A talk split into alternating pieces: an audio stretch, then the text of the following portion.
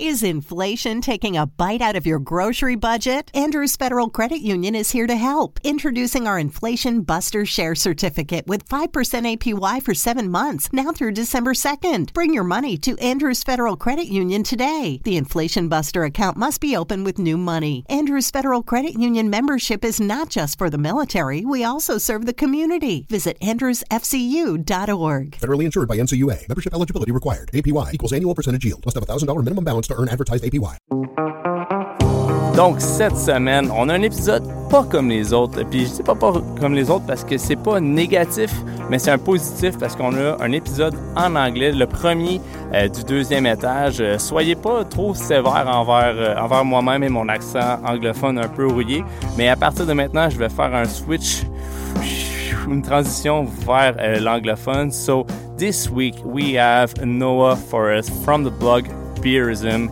He came from Montreal uh, for the occasion of the release of Stoutism, his second collaboration beer that he did with Cinquième Baron, a beer boosted with fantastic coffee notes. But the, one of the main reasons I have Noah is because he's one of my best friends, and I've met him through the beer industry, and I think he's been one of the most influential voices of the beer industry, and I'm very happy to have him for a full on conversation on the deuxième étage. So I hope uh, you're not too judgmental about my English accent and that you enjoyed this show this week.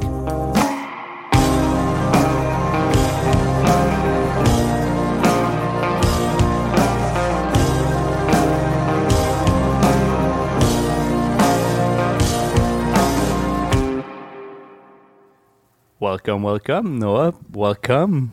Thank you for having me. For the first time, we have a podcast in English. I know it's weird. at the deuxième étage. So, um, Noah, welcome at deuxième étage. Uh, first time ever for everyone listening. Um, who's Noah? I'm Noah Forrest, and I guess I'm here because I write a blog called Beerism uh, and an accompanying Instagram page and Facebook page and etc. And I'm a beer enthusiast who lives out of Montreal, and I've been doing it a long time. Um, and today I have a beer coming out with Cinquième Baron, and we decided to record a podcast to talk about it. And you say a beer coming out with Cinquième Baron. Um, it's actually your second collab with Cinquième Baron, uh, which is not also your first ever collab. Um, Correct. What is that actual collab you're releasing uh, at this moment with the Cinquième Baron. So this beer is called Stoutism, and uh, it's kind of a play on words for the name of my blog, which again is Beerism. And the first one we did was Hopism, and that was a um, seven percent New England style IPA with Nelson Sauvin and Galaxy, I believe. And then this beer is an eleven percent coffee infused imperial stout, and a good portion of the coffee is barrel uh, bourbon barrel aged coffee. So you get uh, a lot of coffee. it, um, the body is spectacular. I'm drinking it on the creamer today, so it's nice and velvety and smooth. And it's got all kinds of amazing layers of coffee from espresso to more like, you know, third wave chocolatiness, and then um, a little bit, just a little bit of that bourbon in there. Little tiny bit of sharpness, kind of booziness from it uh, vanilla a little bit, but mostly like it tastes like kind of an amped up Péché Mortel or something, which is exactly what I wanted. That was like my all time favorite beer. So to have this created uh, with my brand on it, it is very exciting. which is super exciting because um, if I go back into the history that we have uh, to, together, not just Cinquième Baron, but me as a host of this podcast, um, Péché Mortel has kind of like uh, paved the way between the own relationship that we have. That sounds so fancy. Has it? Yeah, because the first time we met face to face was for a vertical of Péché Mortel. Was that the first time face to face? Yes, exactly. Wow. And you let me sleep on your couch. I know. And I gave you massages in the middle of the night and you don't even know it. Yeah, uh, at that point, with what, 13, 15 Péché It Mortel? was 16 or 16 17 Péché Mortel, different yeah. versions. that we did with the whole classic blend in the middle. That was Mm-hmm. uh, that was something. Um, but um, what I want to do with that is uh, go back in history and time. And Mm-hmm. uh, how did you get into writing in general, and why? Um, I did my bachelor's degree in philosophy, and I always enjoyed writing papers and stuff. I'm- I've never been a huge writer per se. Um, in fact, I actually I used to scrub, uh, struggle in school, um, but in university I started developing a, a liking uh, for it, and then when I uh, actually quit smoking cigarettes, my palate exploded, and this was about ten years ago, a little bit more. Um, I started. I always I've always enjoyed beer, but it was always the you know the typical lagers at the time, the the macro stuff or whatever. Um, but I kind of developed an interest in trying some of the more craft beers at the time, and so having some of the early IPAs or or stouts uh, that came out at the time, like stuff from Ciel or whatever, I started uh, really appreciating the the, diff- the varying flavor profiles and all the different styles of the time, and that kind of grew into a fondness for Belgian Trappist style beers, and and then it just snowballed from there and became something I was really interested in. And it kind of actually started on Facebook where I would just be posting random pictures on my personal profile and then doing little write ups similar to what was going on, Beer Advocate at the time or Rate Beer or whatever. And then from there, um, you know, they were terrible reviews too, like just spelling mistakes and simple and whatever. But I had a friend suggest that uh, actually write a blog because at the time blogs were a thing. They're not really a thing anymore. But uh, I started, so I started doing that, and from there, created the website, and uh, over time, kind of grew it into something, I guess, a bit bigger, but not massive either. For for for those of you who are, who are listening right now, my daughter just joined in uh, for the podcast, so uh, there might be some uh, background noise uh, allocated by uh, Leanne, which is participating at the podcast right now, which is a good thing. That's uh, that's a big part of uh, bring your bring your daughter to work uh, day here at Cinquième Baron. So um, for for my uh, kind of like segue into that, um, beerism is your uh, baby at this point, right? Uh, it my grew up. ten-year-old. Yeah, It's a 10 year old baby. Um, but how did it get started for you to just jump in? Like you said, you were on Facebook, then moved on to it. But um, what was your first article? Oh wow. Um, I think the first thing I wrote was about an Archibald beer. Actually, at the time, I was really into food. Not that I'm not now, but I was kind of bordering on being obsessed with cooking and like buying kitchen gadgets and you know professional knives, even though I wasn't a professional chef, stuff like that. And so I think at the start, I liked the I wanted the blog to be kind of a you know food pairing with beer thing a little bit. I was also just like interested in the idea of flavor profiles and matching that with certain dishes and stuff, which isn't something I'm all that interested in now, but at the time I really was. So I think the first article I did was, I think it was an English pale ale from Archibald with some kind of curry I made, and so I wrote this piece on that. And then it was just from there random kind of long-winded beer reviews and background on stuff and a little bit of food here and there and pairings um, and then eventually changed over time to become more formulaic i think with an introduction and then me reviewing three or four beers with you know a conclusion just kind of like wrapping it up almost like a paper like a, that, that i would write for university kind of thing. So more like an essay on yeah. that actual beer that you were drinking or those beers that we're drinking. exactly. Um, one of our first real interaction was uh, at the time I'm I'm still running a, a YouTube channel uh, about beer, but um, I did a video about New England IPAs when it actually blew up on the market, um, and that was the first time we actually sat down, not sat down, but talked over Virtually sat virtually sat down, uh, exchanged a bit about the mistakes I've made about that beer. Um, you, you kind of like uh, showed a lot of knowledge. Um, where where do you get that knowledge? Like from someone that's basically uh, coming from um just a phi- philosoph- philos- philosophy background um, to move on to beer. Obviously, you drank a lot of them and you Mhm. were able to learn a lot of them, but you made connections through those articles that you were doing about breweries. Um, where does this that where does that knowledge come from?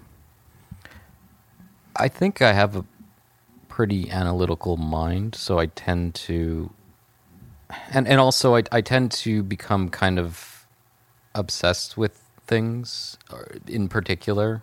Um, I have ADHD, so like I hyper focus on things. So I think beer became that new thing that I was hyper focusing on. So like I can't remember basic things in life, but then I can remember a lot of details around the thing that I'm very interested in. So I think that's what happened uh, with beer.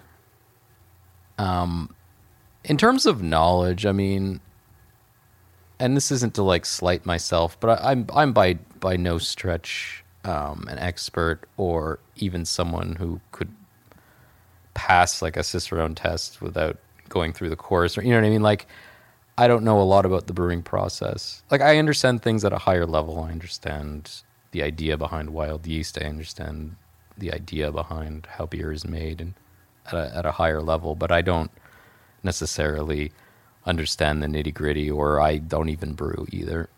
but I think just being so into something for so long, you kind of just become not an expert, but a, a knowledgeable person in that field. And then if you apply like a certain amount of logic to it and a kindness to the way that you approach other people, and then you make connections, then I think for me, that's what created any form of notoriety that I may or may not have. the notoriety you have it. Like it's not even. A, I think it's not even a question at this point, right? Um, because we've seen people coming in and just leaving the industry as in influencers or. Yes, it's the new episode is coming out. Yeah, yeah, it's right there. there you go. It's right there. Sorry, right in the middle of my question. Thank you. I'm gonna take that over. No problem. She can ask me the question if she'd Yeah. like. Leanne, do you have a question for Noah? No. No? Do you want to speak in the microphone? Uh, okay. That's fine. That's fine. So back to my question. The nerdy the Notoriety. no, no, notoriety. That's a hard word for me to say. Um, but as usual, uh, basically, what I was saying is people are coming in the industry and leaving. Usually, Yeah. it's not something that's people are not spending a lot of time because it takes time, it takes effort to write, to talk about beer, and to produce media content about beer in general. Like, there's a lot of people coming in and just leaving because it's hefty as work. You don't paid, or if you get paid, it's not much. Um, it's a very rewarding industry for the contacts that you make. Like, I think it's a good example of what we have as a relationship as friends Right. uh, around that, but also with friends that you made through this industry. But um, what would you say would be the main challenges of being a writer in the beer industry? Um, probably the biggest challenge is um, the fact that you don't. It's kind of thankless. Like you don't. You don't immediately, or even over time, really get a ton of feedback or recognition or even hits. You know, but it's also changed so much over the last ten years, right? When I started out, it was writing a blog post on a website and then trying to share it on the platforms of the time to get people to see it or read it or know that it exists or to see it and then from there want to actually read it because that's two different challenges and so you could spend uh, a couple of weeks working on a post and then you're like all right today is post day and then you post and six people click it so that's kind of demoralizing in a lot of ways and i think that's why so many people didn't stick with it which is completely understandable. But I guess for me, like it, it was always just a a fun thing on the side. Like I wasn't ever planning on monetizing it in any way, and I wasn't ever thinking about it as a career outside of like, hey, maybe one day I'll work at a brewery or something. But I was ever thinking of what I was doing as something that would have to grow into something else. Um, it was really just kind of for fun, um, and so unless you're if you don't have these huge expectations or these like goals that you need to meet and if they're unrealistic then i think that if you can get past that then that's one of the the, the biggest challenges. And then i guess the second thing would just be like self motivation um, because again like you said it's it's you're not getting paid or if you are it's not much. Um, so you need to motivate yourself to to keep doing it. Um, and so that's that's a challenge as well. Um, you spoke about uh, work in the industry or something like that. That could be an end goal for someone that's producing media mm-hmm. for uh, for beer in general. Have you ever thought about uh, working in the beer industry? Yeah, for sure. I mean, part of my problem is the fact that I've lost a lot of my French. Not that I had that much of it to begin with. I'm an Anglophone out of Montreal. Um, my French should be a lot better than it is. It just simply isn't. So the idea of working in the industry within Quebec, there's certain challenges with that. Um, I have a family, two kids, so taking a risk and jumping into an industry where I would probably be starting closer at the bottom or whatever, there's a bit of fear in that. Um, so for the moment, I'm still at my office job, but maybe down the line for so for people listening yeah. that might be looking into a superstar to add into their lineup. I'm not i'm not i'm not saying that because that that's what happened with me. Like that that's true. I, I got i i got approached with jacob and we were just like you know what let's let's do this. So i did the jump. Um yes there's there's challenges but um i was lucky enough to kind of like yeah do that good. do that thing. But again i wasn't in the same situation as you. Um you are now though now now I am though. I have two kids just like you, so uh, that's that's another new challenge for me that showed up. Um, but being a writer again is something that I would probably never get my mind around it because I'm a video guy, visual guy. Mm-hmm. I do podcasts. I talk a lot. So putting my words from my mouth to my actual writing doesn't work at all. Mm-hmm. Like it, it doesn't work. I wrote a book, obviously, but it's like it's it's not that's true. You did. It's yeah. Now I can say it and kind of like brag about it. If you want to look it up, it's all about hops. Uh, drawings by David Buis. My writing uh, right around it. It's available on Amazon if you want to check it out. Yes, print on demand on Amazon. That's the cheapest way if you want to write a book. It's fun. You don't have to care about nothing than just getting the book printed. No inventory. Don't don't bother me about Amazon being a big corporation that wants to control the world. Yes, it does back to my question. Beer is a constant evolu thing. evolu thing?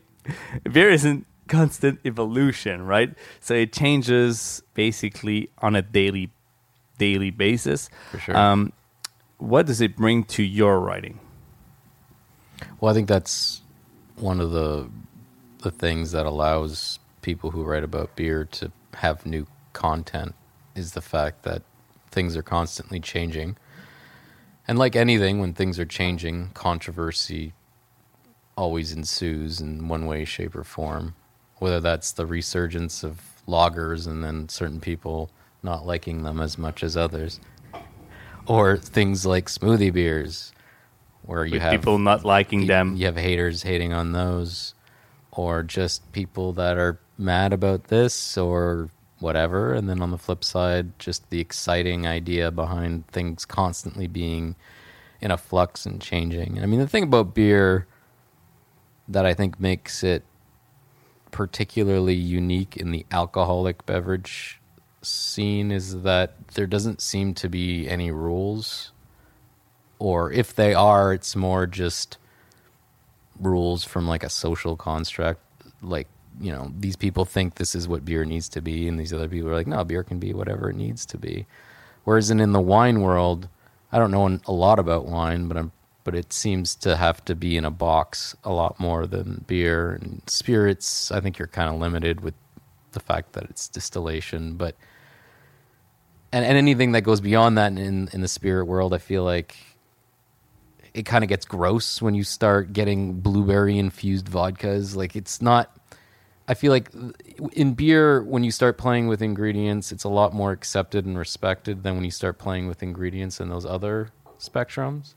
It's more like f- comparable to food in that way. You know what I mean? Like with food, you can have purists and then you can have people doing wild, crazy shit, and both can be respected in its own right. And I feel like that's kind of what's happening with beer. So I think that's what makes it fun in particular to write about because I could imagine writing about wine being fine, but I feel like you're probably just you're to end up repeating yourself a lot.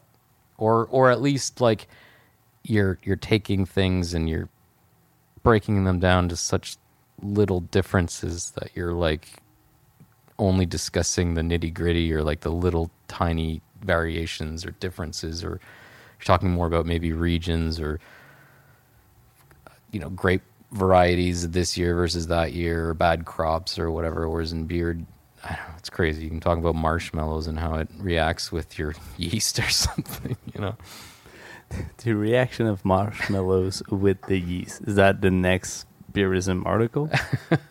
probably no i don't think so Um, i haven't written an article in actually a very long time Yeah, but, but that's fine. I, th- I think that uh, bringing actual balance to a lifestyle that turns itself around beer as like a passion, same as what do I have, um, it's important, right? Like we, we talk, I think we don't talk a lot on the podcast. I, I talked in my last recording about uh, mental health uh, with uh, a chef uh, from the region um, and the importance it has on the work you do to just stop at some point and think about the actual impact that work has on you and your passion, right?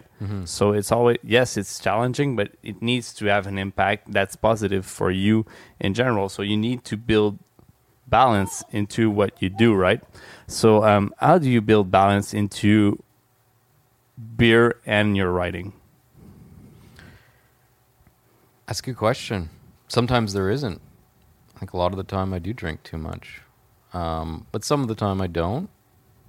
And I think being reasonable, having children and full time job and, and things that keep me in check, make sure I don't go overboard.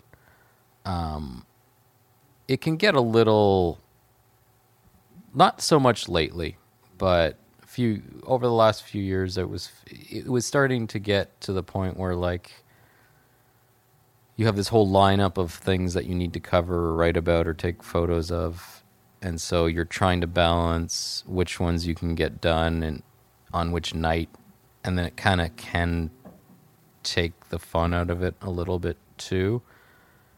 And it also sounds like well, it's uh, you know, first world beer problems. Oh, everyone's sending you their beers, and you have to cover them all. Ooh, poor you. Um, Poor- but, poor but, it's, but it's more like, you know, I want to be able to represent everyone who who sends me stuff or whatever. Um, but then at the same time, you at times I would have to, you know, just either not finish the beer or whatever, or sometimes I would just end up drinking too much because the beer was too damn good to throw down the drain or whatever. Um, but like I said, I mean, having children keeps me in check, and like I can't go overboard, and I still have all these other responsibilities. So that that's helped in, in balancing life and, and drinking. I think. Um, speaking of balance, uh, I, I would like to hear from you about the recent kind of like spike into not balance in beer, right? So when I talk about non-balance, um, you wrote a big, big article. I think it was, is it already last year? Which one? Uh, sexism in beer that you wrote Oh. in collaboration with, uh, I think it was with Petit Bière and uh, Hoppy Bitch. It's not in collaboration, but you did get uh, some shout out in there, and I think some quotes from them at the same time. That was one of your biggest article from 2020, if I'm not mistaken with dates. How was that to work with such? I would say I don't want to say edgy, but uh, I think it's something that needed to be talked about, and not enough dudes talking about it. And be being beerism, being someone known as you as like the beer guy, and you only talk about beer. How was it to kind of like implement those kinds of ethics slash politics into your writing? Yeah, it was definitely the first time I've ever approached anything like that in what I do. Um, normally, I I solely write about beer, and I don't even really get into beer. I get into beer culture a lot in terms of like what people want or what people care about or what people like or don't like, but I don't really get into the don't, political or socially political components of it. But um, there was just this period of a few weeks where I was just getting more and more aggravated about stuff that was going on, and I felt like it was one of those things that just seemed so utterly obvious to me, and yet there was just this large group of people who weren't seeing how obvious this was, and I think that's what really pushed me to want to just say something, in the sense that like there are all these injustices in the world that seem pretty obvious to me and I never felt like I needed to have a voice in that or whatever and even on some big issues in the beer industry in general. Um, but this was very a very specific uh, thing I was seeing and I was noticing these women that I know I mean I know them through the internet so they're not like my best friends but they, I would have considered both of them friends really being shit on um, in a way that almost felt like people didn't realize how much they were being shit on.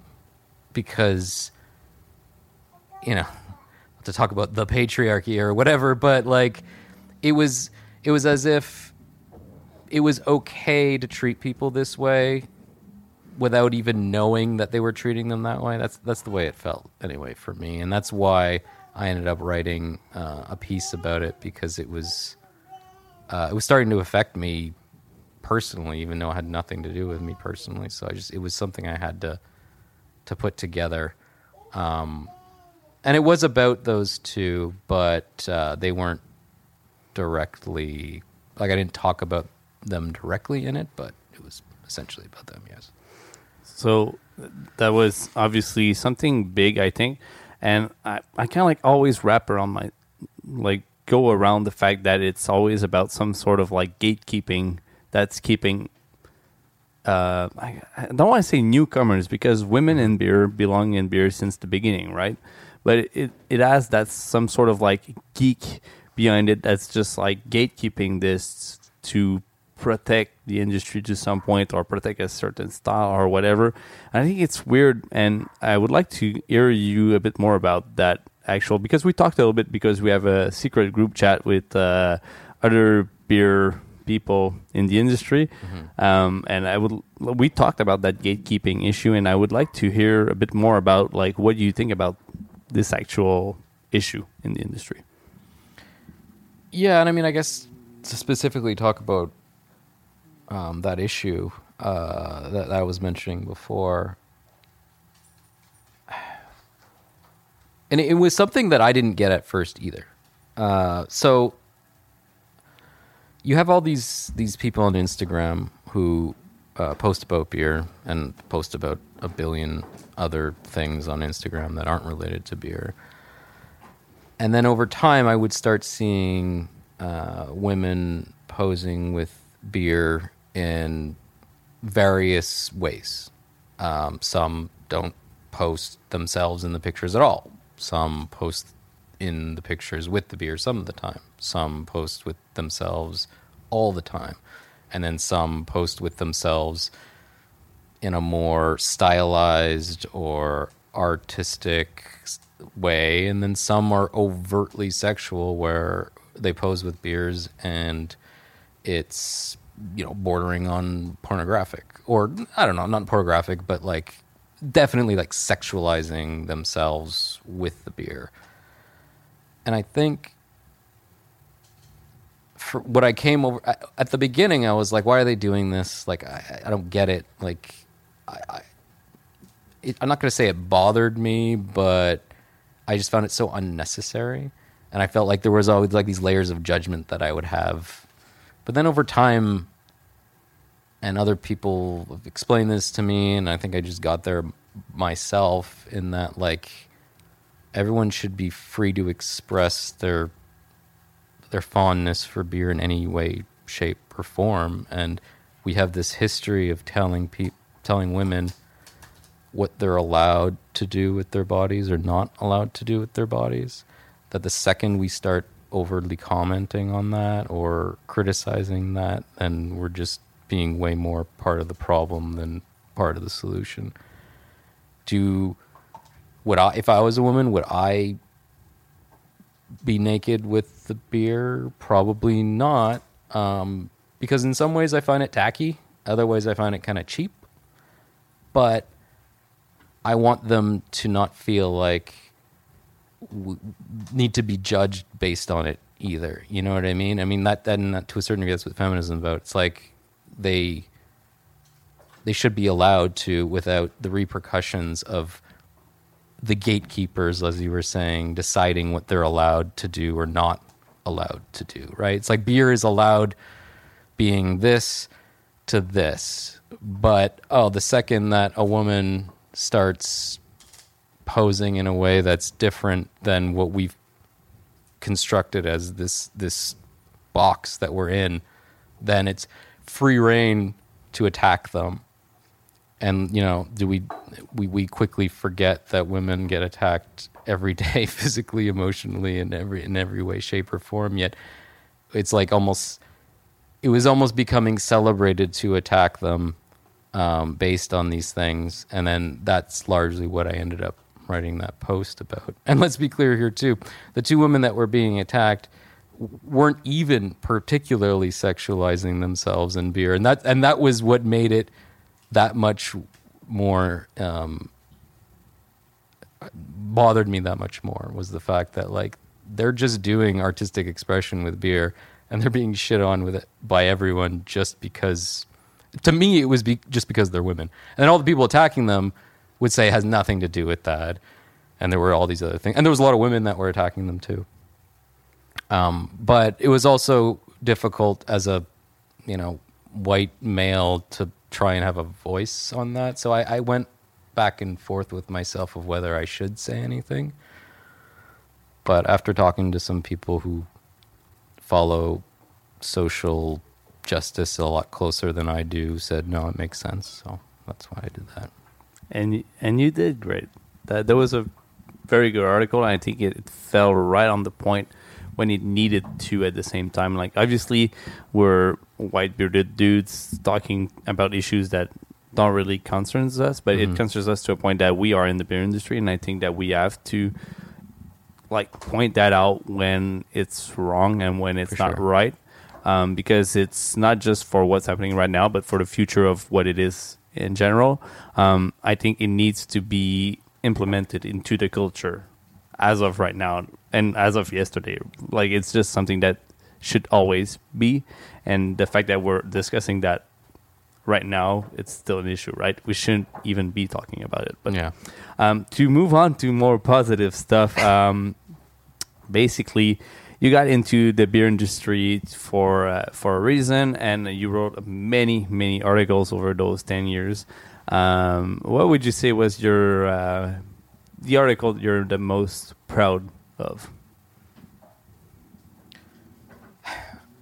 I think that's kind of an easy. Qu- well, it, it's that it's that article um, because I think it's the only one that actually came from a different place for me. Um, it was like I said, it was it, like normally my articles are kind of dry. They're um, more just analytical interpretations of what I think about a beer or various beers or the industry or whatever. And that was the first time that I was kind of talking from um, I don't know more socially a social justice point of view or whatever. So that one definitely uh, is. But you know, I I tended to also like the the pieces I've written where I've interviewed brewers. Um, I find those ones are the most interesting, probably for people to read because they're not just reading my interpretation of a beer or a a thing, but the brewer's interpretation of what they were trying to do with a particular beer or set of beers or a release. Um, so I, I always enjoyed those. I haven't done one of those in a while, so I should. Um, now that we're talking about fu- future articles, uh, what's in the future for beerism? It's a good question. It's been a, a rough few months for me, so I haven't been concentrating on uh, beerism as much. But I'm like 95% done a really long piece that I've been working on for a while. Uh, and it's a bit different than what I normally do, but I get a lot of people asking me questions about aging beer and what beers you should age and what beers you shouldn't age and you know there's a lot of people who don't necessarily understand that um, hop profiles can change really drastically in a beer in a small period of time um, so i think in general a lot of people have questions about storing beer how long to hold on to it blah blah blah blah blah so and there aren't a lot of books out there uh, maybe there are now but a while ago there wasn't. So I've read one or two on it, and there's actually no exact science to it either, based on what I've read.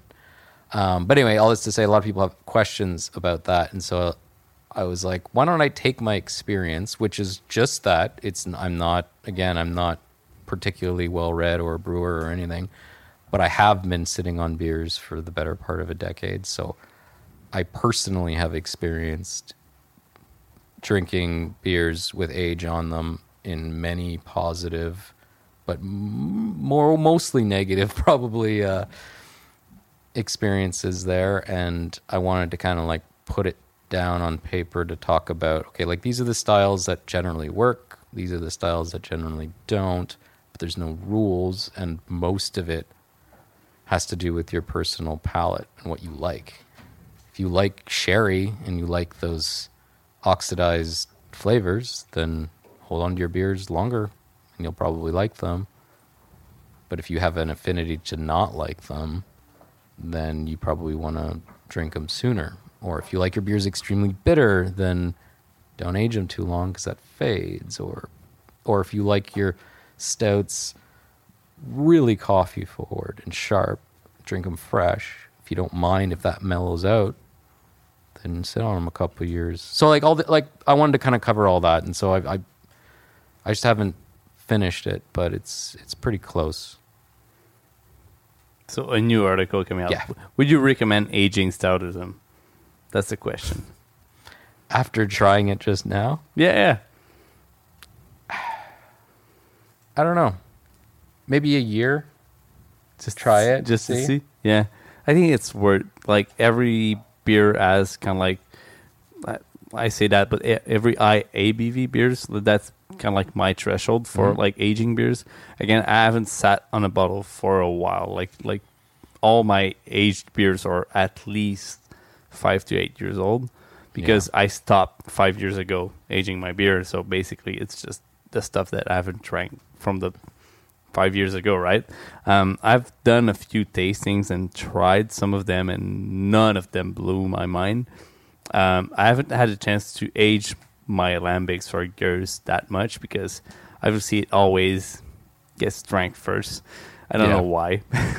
Well, yeah, and, and I had to like write this entire section just on lambic because it's like it's its own world when it comes to aging. Because I feel like everything else there are certain rules, like something that's particularly hoppy you don't want to age and something that's darker and higher in alcohol and sweet, those are the things you do want to age.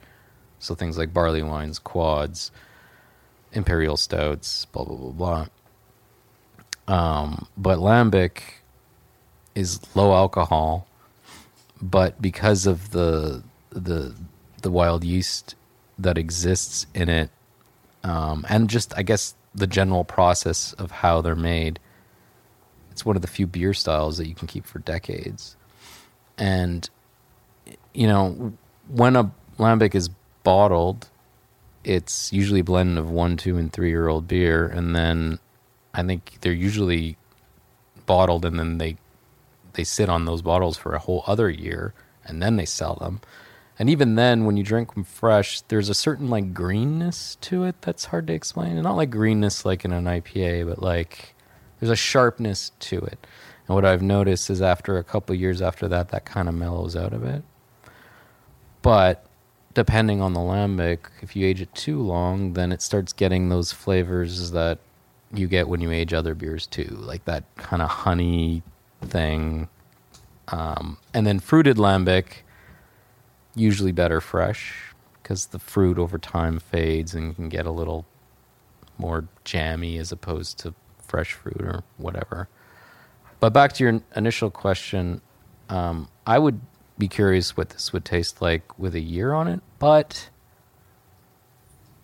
what Dimitri did with this beer is exactly what I wanted out of it. In that it it's eleven percent. It's got a shit ton of coffee, but the balance is on point and it's super drinkable. I've had two of them um, in the last hour. And you And- look stable enough. yeah. Um, it it doesn't need any it doesn't have any kinks. You know what I mean? And so like I don't see there being really any benefit to sitting on this. I'm not I, I don't think it'll be a mess in a year, but I don't know what you would get out of sitting on. it. There'd probably be more risk than reward because another thing about coffee is it can get really weird and vegetal over time. So you start getting things like green pepper or soy sauce. I've noticed with coffee stouts that you age too long.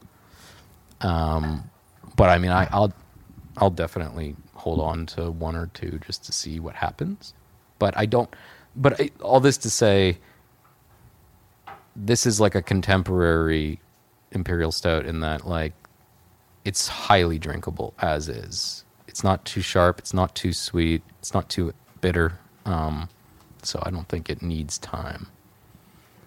For those of you who are listening, um, actually the podcast is going to be released next week, which Okay. as you're listening right now, uh, you'll still be able to get that beer at Cinquième Baron. It will be distributed if we don't sell out of it at the brewery so far. So you'll be able to try out Stoutism. Um, I think it's the first time on the podcast that I actually say a beer that's probably going to be able to be drank by the people listening because the other ones either didn't happen or delayed and whatever never happened. So um, I'm excited about that because it's actually a kick-ass beer. Um, I, I think it's It a cool kind of like full circle thing for um, what I know about you Okay. because of like where where we started knowing each other, but also after that, like the passion that we both have about coffee stouts in general. Like I, I enjoyed them. We did a vertical with you with true. Martin and all that, and the relationship we have with Judicial. Obviously, never did a collab or brewed a beer with coffee. Doing one ear is kind of like a full circle thing of like now we're doing it. Uh, If you know what I mean with that. I I, of that. I think it's quite cool and um, putting the effort with just what Cinquième Baron is bringing, but also Brown Bag uh, with the roast of the coffees, with the bourbon barrel aged coffee at the same time. It's a lot of work that goes into one single beer for one actually legendary writer. Oof, oof, oof, oof. That's good for the The ego. the ego. Yeah. W- will you fit out the door after that podcast? You mean because of my head? Yeah, yeah, Yeah. No, it's already too big. I don't even know how I got in the room to begin with. yeah. Well, we have a garage door, so that that fits. Ah. Yeah, yeah, I can't even wear hats anymore. yeah. I have the same problem, so that's that's good. um, so uh, Noah from Beerism, um, I always take kind of like this last part of the podcast to talk about people that matters to you. Um, it could be in the beer industry or just people that you think needs more light shone upon them in general, like some sort of visibility or just being like a nice shout out or a big high five for them. So I'm giving you the next like 10 minutes to do that. Ten minutes. Yeah, if you want 30, I can give you 30. Yeah, just like take Jesus. take take the time you need, man. Take the time you need. It's funny because you warned me about that question at the start of this, and, I And, uh, still don't have anything. I know, Um, right? I tried to warn you because it's the question that always gets people, and I always battle between warning people or not. And now I tried warning you, didn't work, so I'm gonna keep it that way, not warning people about it. If you want to know about Whatever. that secret question, listen to the podcast.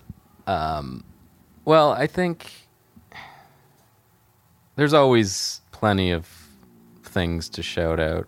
Um, not to, I don't know, but like the first thing I'll shout out is Cinquième Baron, just because I'm here and I feel kind of pressured to.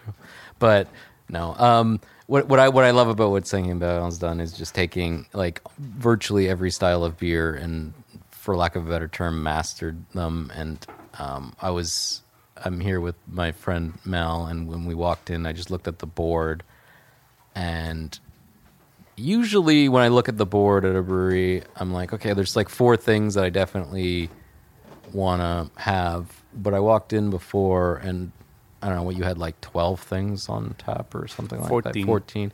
It was like 13 of them are like, I kind of want to drink those today, you know, and that's something. Um, I feel like this brewery has taken classic styles, contemporary styles, and done them in uh, a near perfect way and made them interesting again without like sprucing them up either.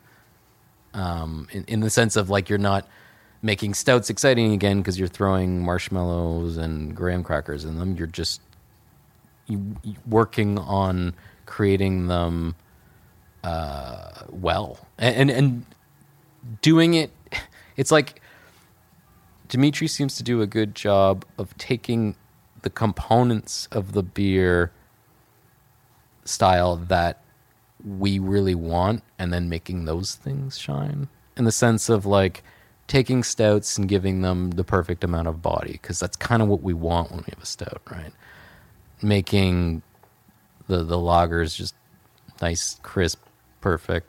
Um the ipas although people really want that green thing you guys don't do that so much but you you have the juice factor down and then like the you recreating the or not recreating but just doing the west coast ipa thing again you have at least two of those on tap right now.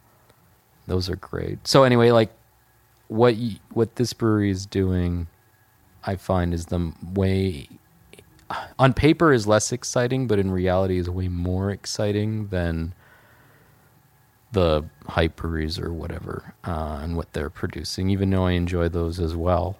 Um, I, I dig a smoothie. I dig some insane green ipas sometimes but When they don't end up in your driveway.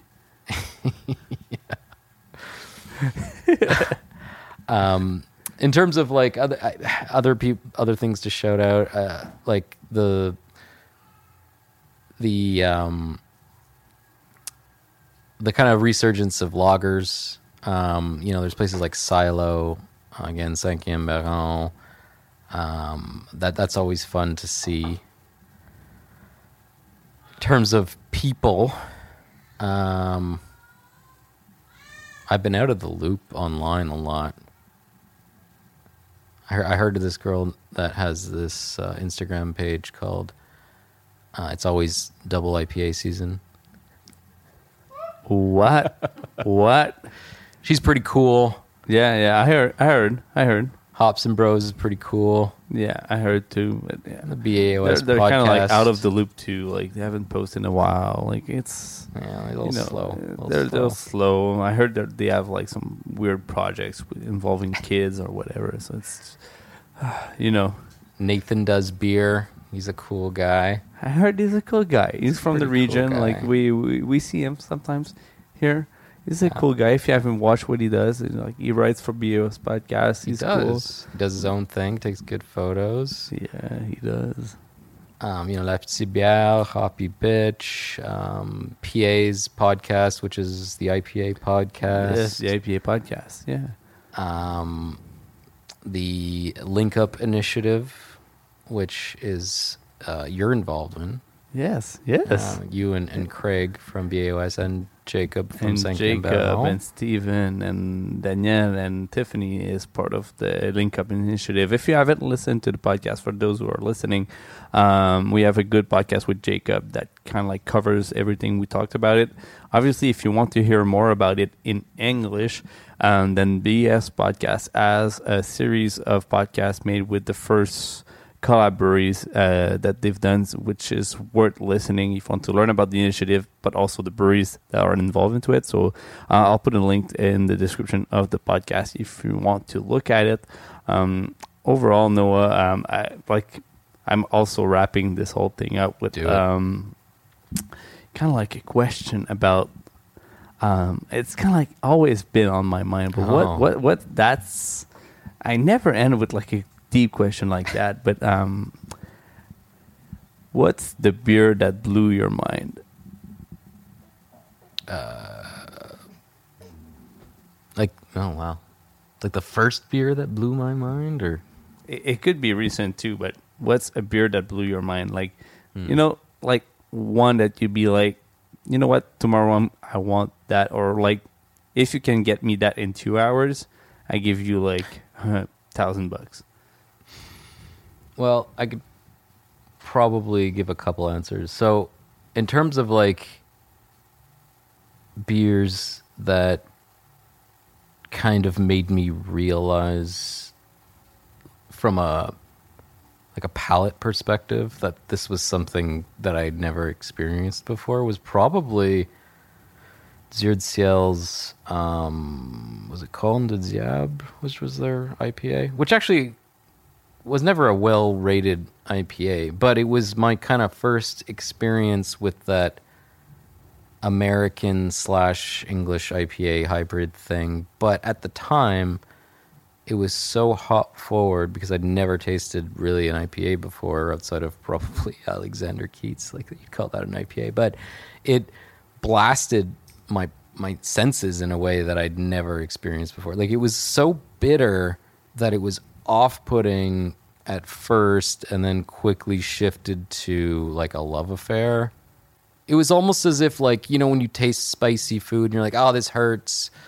And then, oh, but it's also pleasurable or like like it would it like created that weird this is too intense experience yet now I'm in love with it and it was kind of like a transition transition for me to to to taste that be punched in the tongue and then like it.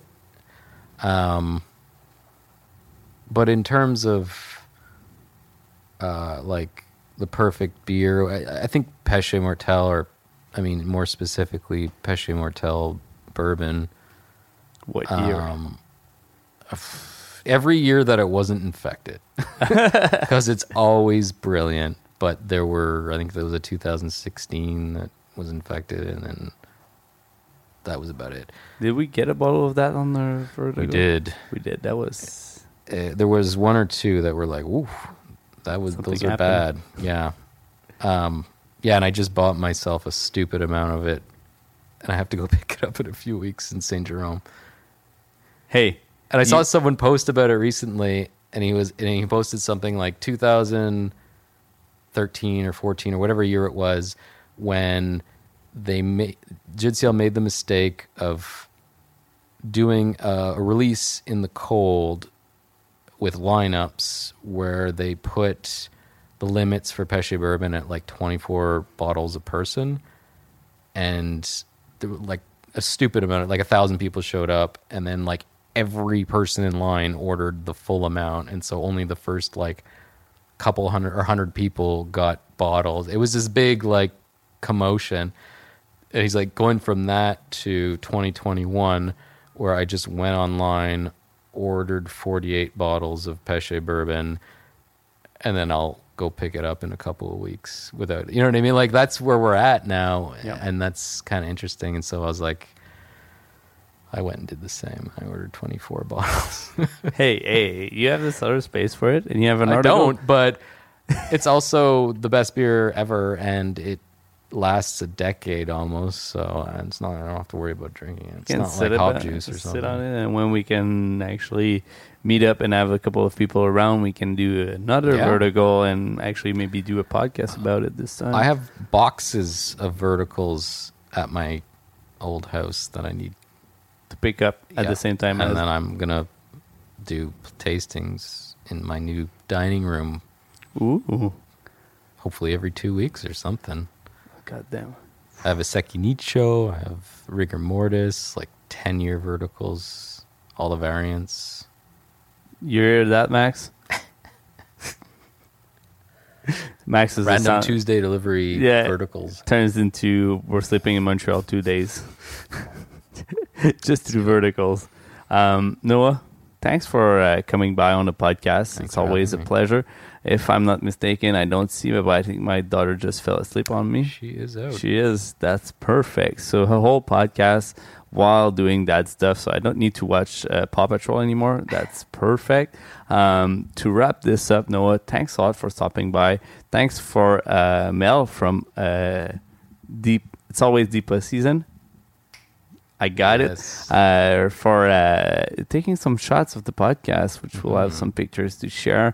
Max always being a pro for a last minute podcast. Noah again for Stoutism, crazy good beer. And where can people find Beerism for people that might be listening to you for the first time? Uh, beerism.ca is the actual website, but like I was saying, I haven't posted in a while. Um, otherwise, on Instagram, beerism, and Facebook as well, you can find me there. Ooh, so fancy. hmm Noah, I, I love you a lot. I love you too, man.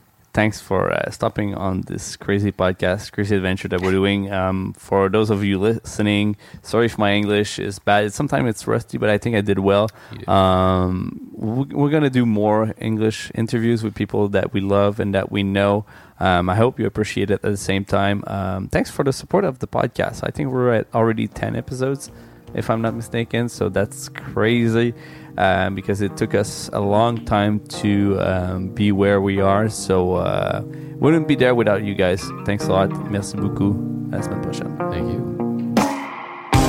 All right, so we had Noah for us for this amazing conversation. Thanks a lot again for stopping by at deuxième étage. Donc, merci à Noah de s'avoir arrêté au deuxième étage avec nous pour avoir cette belle conversation-là. Ça a été un plaisir incroyable. Euh, je veux prendre le temps de remercier encore une fois Transistor. Euh, C'est juste des légendes, des légendes vivantes du podcast au Québec. Euh, ils méritent tous les applaudissements. Ils méritent que vous allez écouter chacun de leurs projets. En ce moment, ça vaut juste la peine d'aller voir directement sur leur site web. Donc, transistor.media. Allez voir ça 100%. Vous n'allez pas le regretter. Euh, un gros merci à Léo Keys pour la bande sonore. Mon nom est Christophe Paquette. Je vous souhaite une excellente semaine.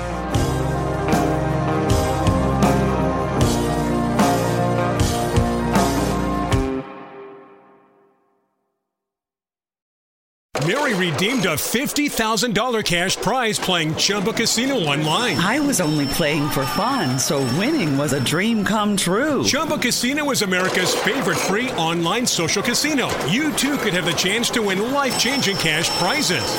Absolutely anybody could be like Mary. Be like Mary. Log on to ChumbaCasino.com and play for free now. No purchase necessary. Void where prohibited by law. 18 plus terms and conditions apply. See website for details. The voice in the preceding commercial was not the actual voice of the winner.